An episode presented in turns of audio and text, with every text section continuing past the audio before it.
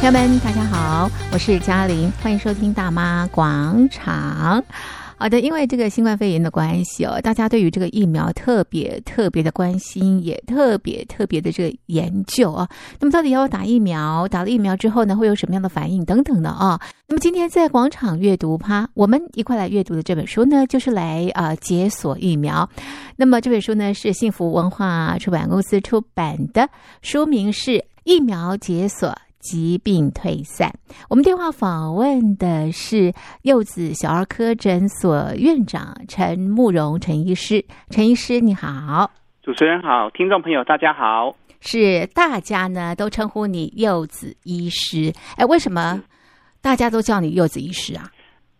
哎，这个问题的确很多人问哈。啊，其实哈，我应该这样说了哈。嗯、当时要开诊所的时候。嗯我们想要取一个诊所的名称，啊哈。后来想说我们是小儿科，我们希望能够护佑小孩子，哦，保佑小孩子，是，所以就取了一个水果的名称叫柚子，哦，护佑保佑小孩子的意思，呃，谐音是对、嗯。好，希望所有的小朋友健健康康的长大了哦。是是，哎，那这个呃，柚子医师。你为什么选择呃这个小儿科作为你的专科呢？哦，这个我我想哦，真的跟个人喜欢小孩子这件事情有很大的相关啊。哦，嗯嗯，我们我们以前在当刚小呃刚当小儿科医师的时候，老师就说：“哎啊，你还没有生小孩，怎么能来当小儿科医师？赶快回去生一个。嗯 ”哦，然后其实我们自己在更早之前选择科目以前，我们就知道说，哎。小时候家里面的堂弟堂妹、表弟表妹都是我们带大的呢。啊，是爸爸妈妈他们在旁边看电视，啊，我们在那边喂奶带他散步。嗯，对，所以我就觉得，哎，喜欢小孩子其实是后来我选择小儿科的最大一个因素。哦，最关键的啊。对，是好。那今天在节目当中呢，我们要请你介绍这本书《疫苗解锁，疾病退散》啊。这本书的作者哇，大有来头，他是个日本人哦。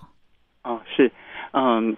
风中太郎，一个叫风中太郎，是，其实他就是呃一路从这些这些生理啦、医学啦，这样陆陆续续研究上来，嗯，然后后来在美国国立研究机构博士研究员，嗯哼哼。哼。那其实我在想哦，每个人会出书都会有一些契机啦，是，嗯，那他既然脑袋里面有一堆疫苗的知识，嗯。或许以前他写出一本书，没有人想看，嗯、没错。可是在这两年哈，嗯，街头巷尾，每个人都可以跟你朗朗上口，哪一支疫苗效果怎么样？嗯、你还可以多打什么疫苗来保护自己？对，所以这个时候这本书出来，我想也是他这个整个大环境促使他这样做，没有错。那这个柚子医师，你在这本书里头扮演什么样的角色啊？这出版社找到我了哈，嗯、他都希望说，哎，这个一个从日本翻译过来的书，对，呃，能不能由我？因为我自己是过敏气喘风湿免疫科，是。那疫苗这件事情其实跟免疫学有很大的相关，嗯哼。那能不能由我来审定这本书？嗯哼嗯哼。好，那嗯、呃，刚好我这样子看了这本书之后，我也觉得说，哎，整个内容很有趣，而且很浅显易懂。所以呢，我在里面扮演的角色就是，哎，好好的把内容看一看，而且它里面有特别提到日本的疫苗状态。嗯哼哼。那我们台湾小儿科刚好就是打疫苗的最大宗。嗯哼，是。好，所以我们把台湾的。儿童疫苗的状态也把它带入到这本书里面。嗯嗯哼，那这本书真的是其实很有趣了。他把呃全世界会有什么样的疫苗，它的这个背景啊来源都写得非常非常的这个详细啊。那讲到疫苗，其实是很专业的一个呃主题啊。不过这本书很有趣的是，它有一些这个插画，透过这些插画呢，可以让我们更能够理解啊这个疫苗的这个来龙去脉啊。那在这边呢，先请啊这个柚子医师来跟我们讲啊。这个疫苗，什么叫做疫苗？虽然我们最近都在讨论了，要打什么样的疫苗啊，才能够对抗新冠病毒等等的啊、哦。那究竟疫苗它干嘛？为什么会有疫苗的出现呢？好，这个故事就是这样子哈、哦。呃，以往人类有很多病，嗯，哦，人类都会生病，是其中一个大族群的叫做传染病。嗯嗯嗯。啊，传染病就是我得了，你也会得。对。然后呢，有些传染的很严重。是。甚至于说传播的很广，嗯，死亡的机会很高。对，结果后来就有人发现说，哎，最常见一开始的，他们发现说，我们在农场挤牛奶的女工，嗯，他们其实会得到牛的一种病，叫做牛痘。嗯哼，是。哎啊，然后得过牛痘的人，怎么就不大会长天花了？嗯嗯，当时哈。天花这个传染病在死亡率高达百分之二十到百分之五十。嗯，我我们现在这个传染病死亡率说万分之一，或者说这个大家就紧张了，对不对？对呀，对呀，没错啊。对，结果你竟然有一个疾病，呃，死亡率百分之二十到五十这么高的疾病，大家就开始研究说到底要怎么处理。对，就他们就真的发现说，哎，挤牛奶的女工，嗯，得过牛痘的人是竟然不会得天花。是，那他们就开始研究说。啊，原来哈、哦，我们可以想办法让身体先得一点点试试看，嗯哼，那你身体就会自动产生免疫能力。哦。然后下一次真的遇到大规模的进攻的时候，嗯，哎，好像你的身体就不会那么严重，哦哦，哦，所以这就一开始从整个观察到这个情况，然后后续呢就开始原来概念。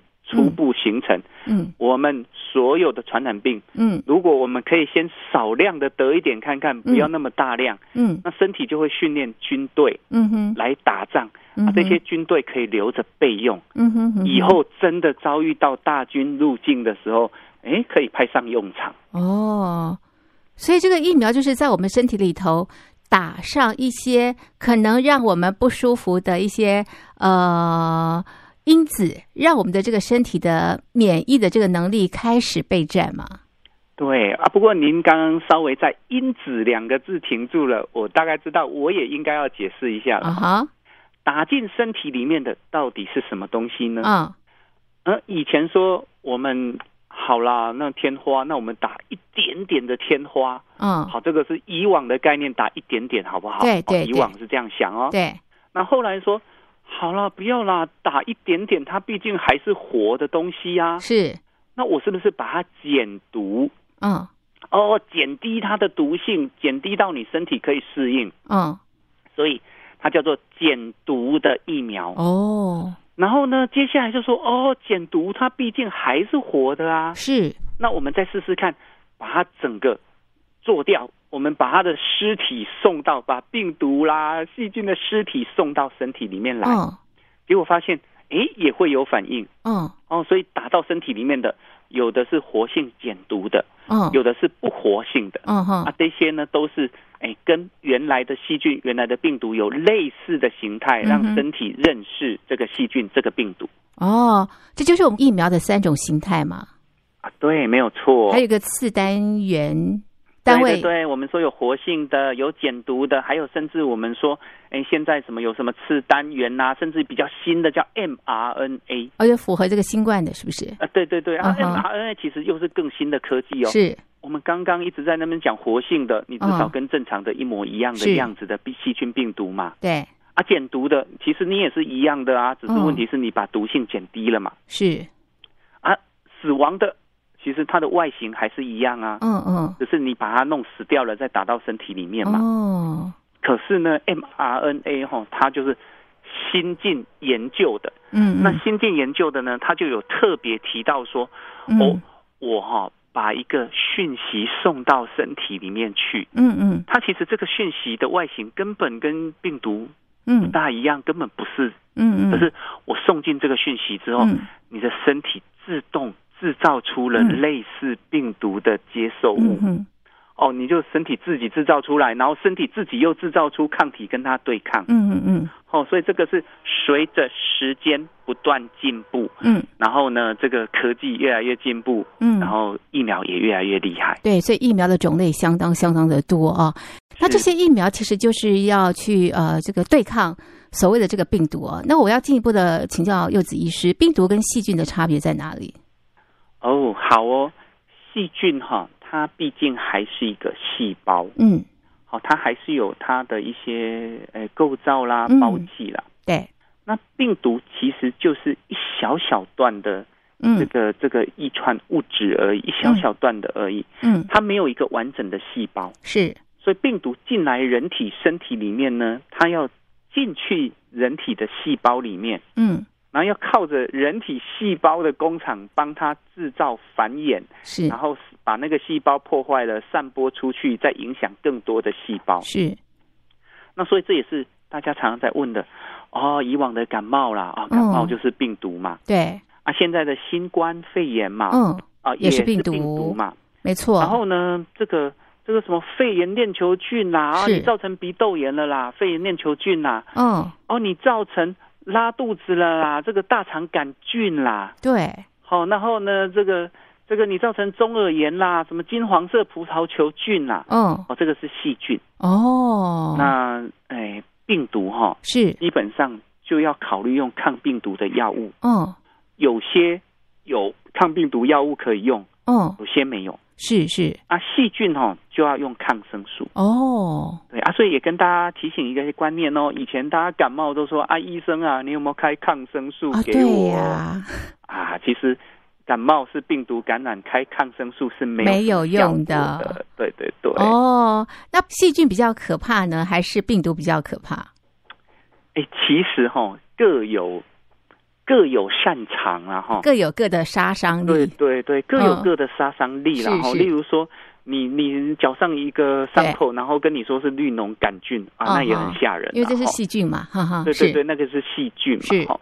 然后，可是问题是，目前观察起来，哈，嗯，病毒的传播能力比较广，比较快。哦。对，然后病毒有凶狠的。也有大咖的哦，是。也有也有不大比较弱的，对对对，也有比较弱的哈，所以病毒凶狠的就让你可能两天内、三天内在床上睡个觉就醒不来了啊哈啊，也有就是咳嗽、流鼻水，然后一点点鼻塞，然后一个礼拜就好的，就是普通感冒，是是是，然后细菌就是散播能力可能没有那么比较弱，也比较不会说什么我在空气中飘散就影响到你哦，不会传染给别人，呃。比较低？近距离的接触还是还是会，对对，但是比较不会说像什么水痘啦，甚至我们现在的新冠啊，说什么同一个空间脱下口罩吃饭，然后大家都一起，就莫名其妙就染疫了。对对对，是。好，那所以哦，其实各有各的这个杀伤力啊，不管是细菌或者是病毒。但是呢，当我们有一些症状的时候，要判定到底是病毒产生的还是细菌产生的，要对症下药哦。那最近一直在讲这个新冠啦，大家都打了好几剂的这个疫苗哦。那一开始大家在打疫苗的时候呢，都很担心害怕，因为有很多的这个副反应哦，比方像这个呃不舒服啦、很疲倦啦，或者头痛啊等等的。为什么会有这样的一个副反应呢？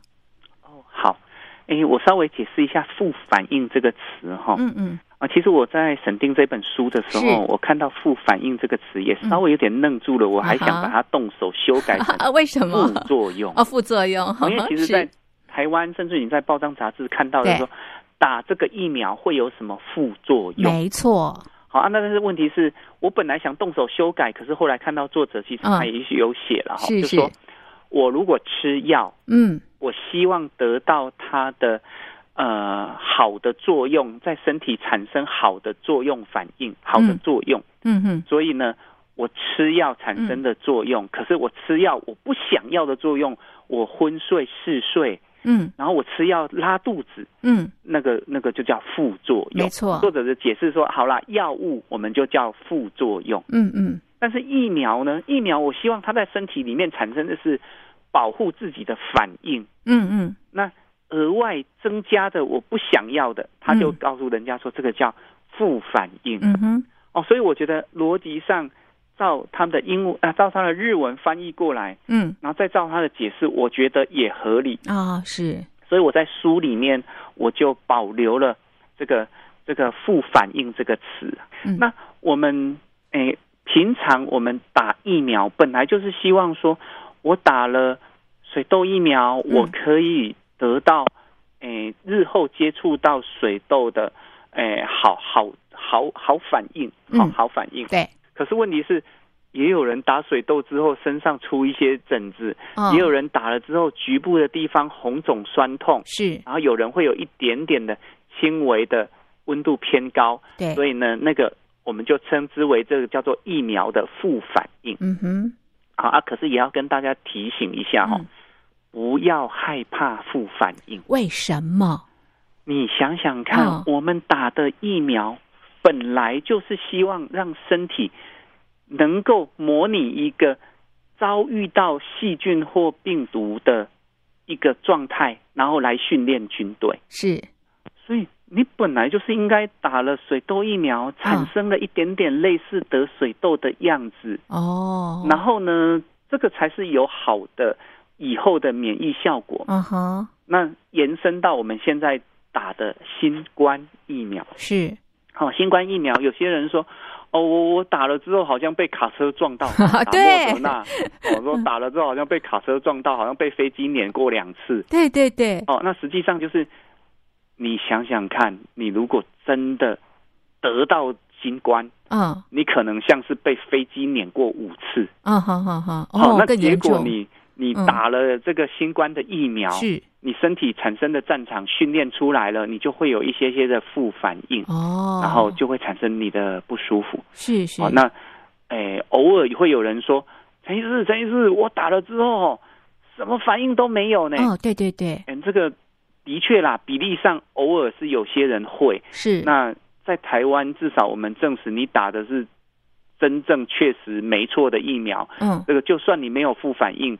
你的保护力还是会出现哦。那在有些国家，甚至我们有些说，哎，什么什么什么黑黑市的，你跑去打的疫苗都不知道是不是原厂的。嗯，那你完全打了没有反应，那你到底打的是什么疫苗？对呀，对呀，那就真真的是不知道了。是是，哎，不过陈医师啊，是这个副反应啊，在什么样的情况之下，我们必须要提高警觉？好，我应该这样说了哈。各种疫苗最常见的副反应，绝对都是打的地方红红肿肿、酸酸痛痛的。对，没错。哦，这个是大家、嗯、大家打疫苗，连小朋友爸爸妈妈都会问我说：“啊，打了这个有什么不舒服？”嗯、我说最常见的就是红红肿肿、酸酸痛痛的。没错。然后呢，接下来还有再常见一点点的说：“哎，好像体温有一点偏高。”嗯。好，然后呢，然后打了百日咳，竟然有一点点咳嗽。嗯。然后打了水痘，竟然有一点点疹子，好，这些都是合理的反应。嗯嗯嗯哦。但是你说，哎，我打了 AZ 疫苗产生血栓。嗯嗯。然后我的手指头忽然发紫哈发黑，好像手那个血液流动流不过去了。哦七。好，那或者说，呃，我打了这个莫德纳 BNT，然后我心脏好痛，心跳好快，就发生心肌炎。哦吼，是。哦，这些就是副反应里面。比较严重的是是哦，虽然我们看数据哈，打疫苗造成心肌炎，后续大沟大多是可以康复的，嗯嗯嗯。可是如果你打了疫苗之后，真的给我高烧不退，嗯，然后呢完全没有精神，嗯，然后瘫在床上不想动，嗯，甚至于我说手指头发紫发黑，嗯，然后甚至于心脏剧烈疼痛，心跳很快，血氧下降，嗯，这一些就是。严重的副反应，这些要就医的。嗯哼哼哼。啊，其实我我会觉得啦，因为疫苗太多种了，对，副反应真的讲不完，相当多。所以我都会建议说，反正打疫苗那几天，嗯，就是大家早点睡，多喝点水，嗯，然后任何不对劲，跑去找医生询问医生的意见，哦，免得发生了我们不愿意接受的意外。是，好，所以打完疫苗之后要充分的休息啦。是的，没有错，哦、没有错。我最怕那种哦，熬夜来打疫苗，打了之后说你说头好晕哦，是不是你的针有问题？嗯嗯，他晕针回去之后又不睡觉不休息，哎，不行哦，一定要休息，啊。然后呢，这个饮食也要均衡，要注重营养哦。那这本书里头，除了刚刚介绍了这个副反应之外呢，也介绍了一个这个不良事件。什么叫做不良事件呢？对，其实。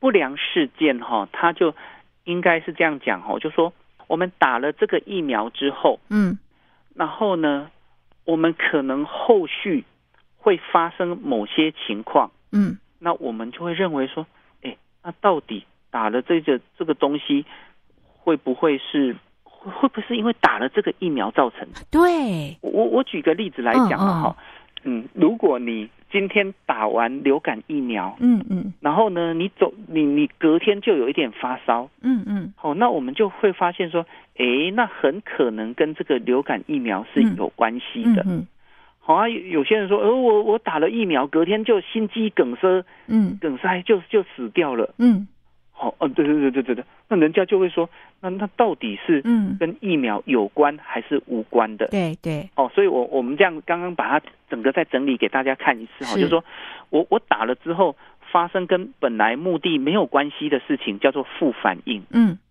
可是问题是另外一种叫做我打了疫苗之后，嗯。结果出现在患者身上的任何没有预期到的情况，嗯，就叫不良事件，嗯哼，好，就叫不良事件。是，可是哈，其实大家也不要担心不良事件，为什么呢？嗯、不良事件跟疫苗到底有没有关系？嗯，哎，目前还要再往后再研究。嗯哼，哦，呃，我我跟大家讲哈，我们做疫苗的研究哈，在研究很成熟的时候，我们会找。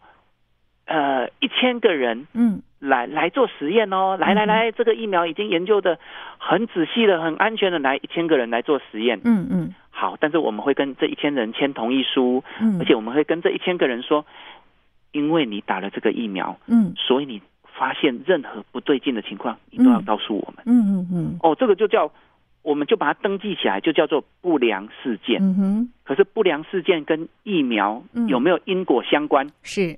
医生跟研究学者会再帮你做研究，嗯哼，哼，哦，所以我说，哎来来，你做实验打了这个疫苗，结果你走出门被小狗咬到了，嗯嗯，啊，你回报说你的伤口很痛，嗯哼哼，可是你应该一看就觉得这跟疫苗没有关系，嗯哼，好，那来来来，你打了这个疫苗之后呢，结果你回家恶心呕吐，嗯，哎，那我帮你登记起来，结果后来发现你刚好运气不好，那时候得了肠胃炎，嗯嗯。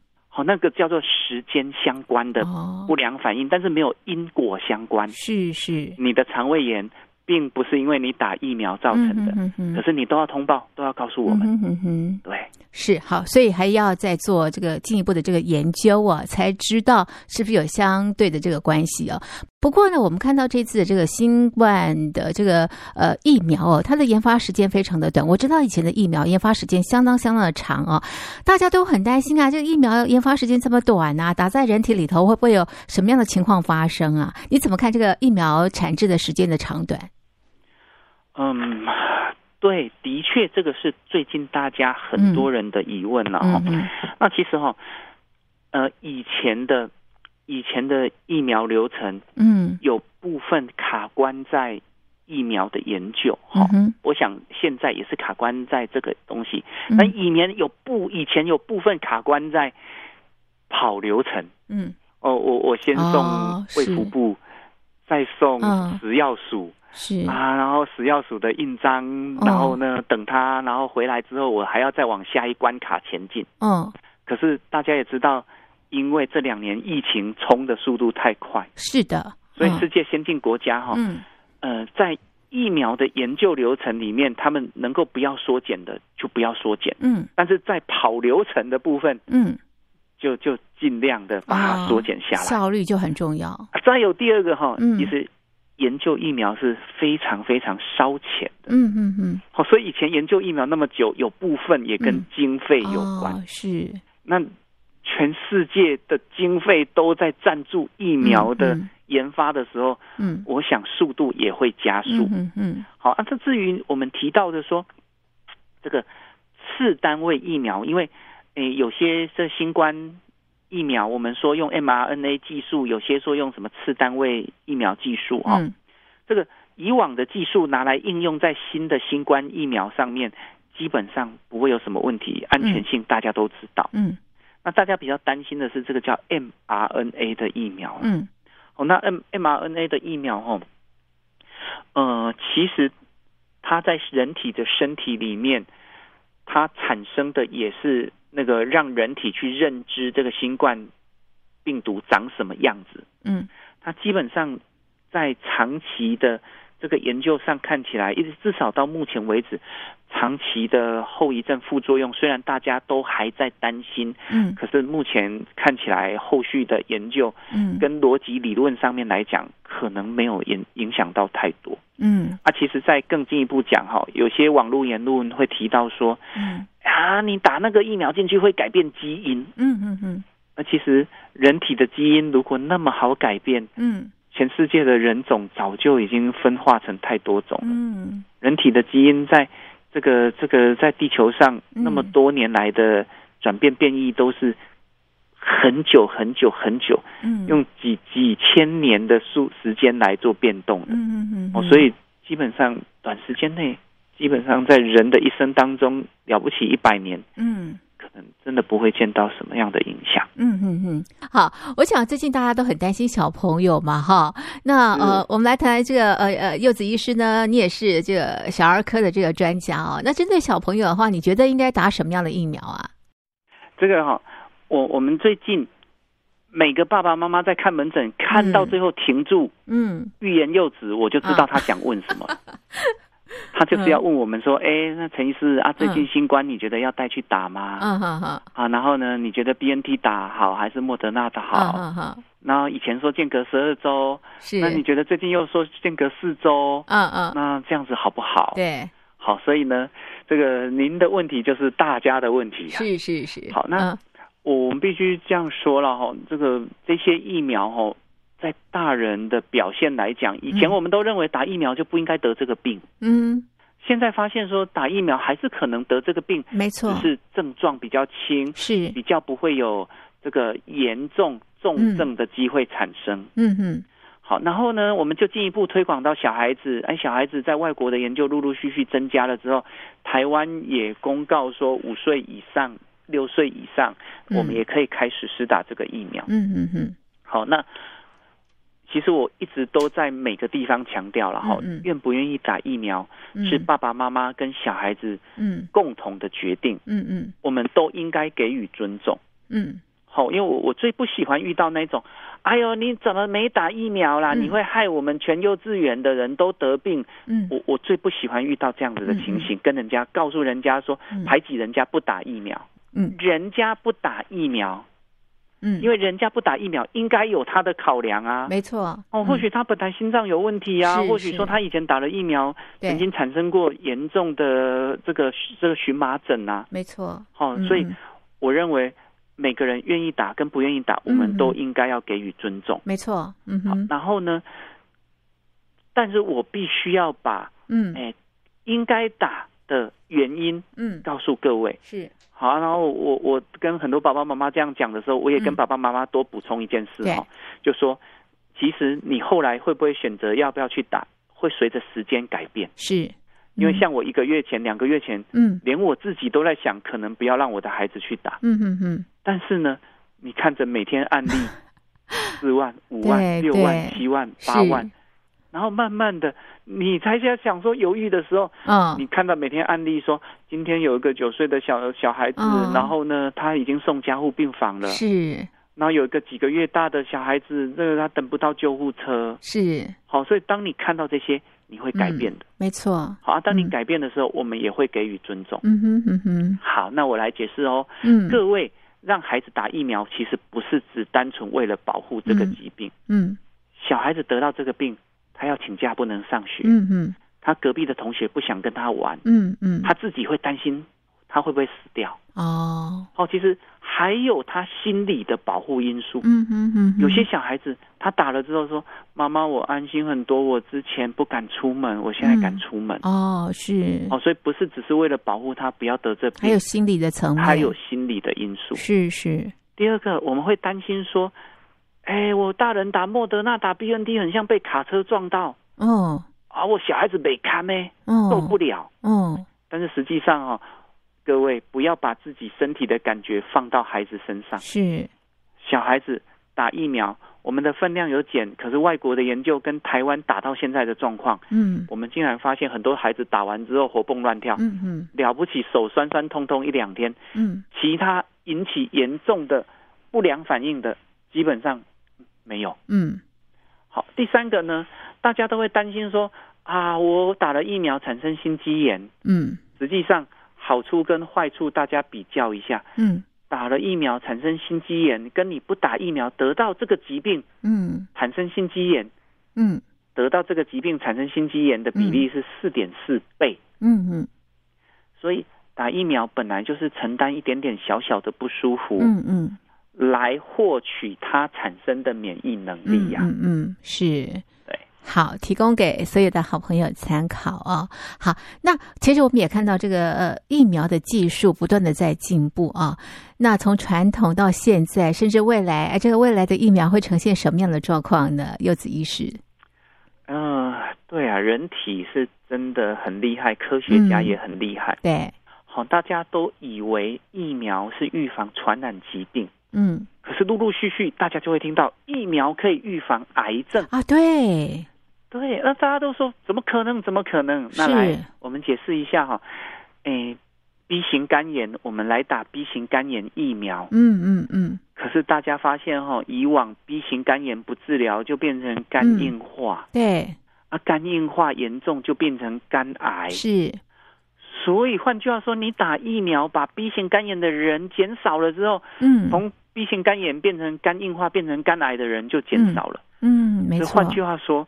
你打疫苗是可以减少肝癌的，是，嗯哼。那再更进一步讲另外一个，哎，女生子宫颈癌，嗯，他们发现子宫颈癌跟人类乳头病毒有相关，嗯哼哼。那我如果有一个疫苗可以对抗人类乳头病毒，嗯，结果呢，它产生子宫颈癌的机会就减少了，嗯嗯。哎，所以呢，疫苗不是只预防。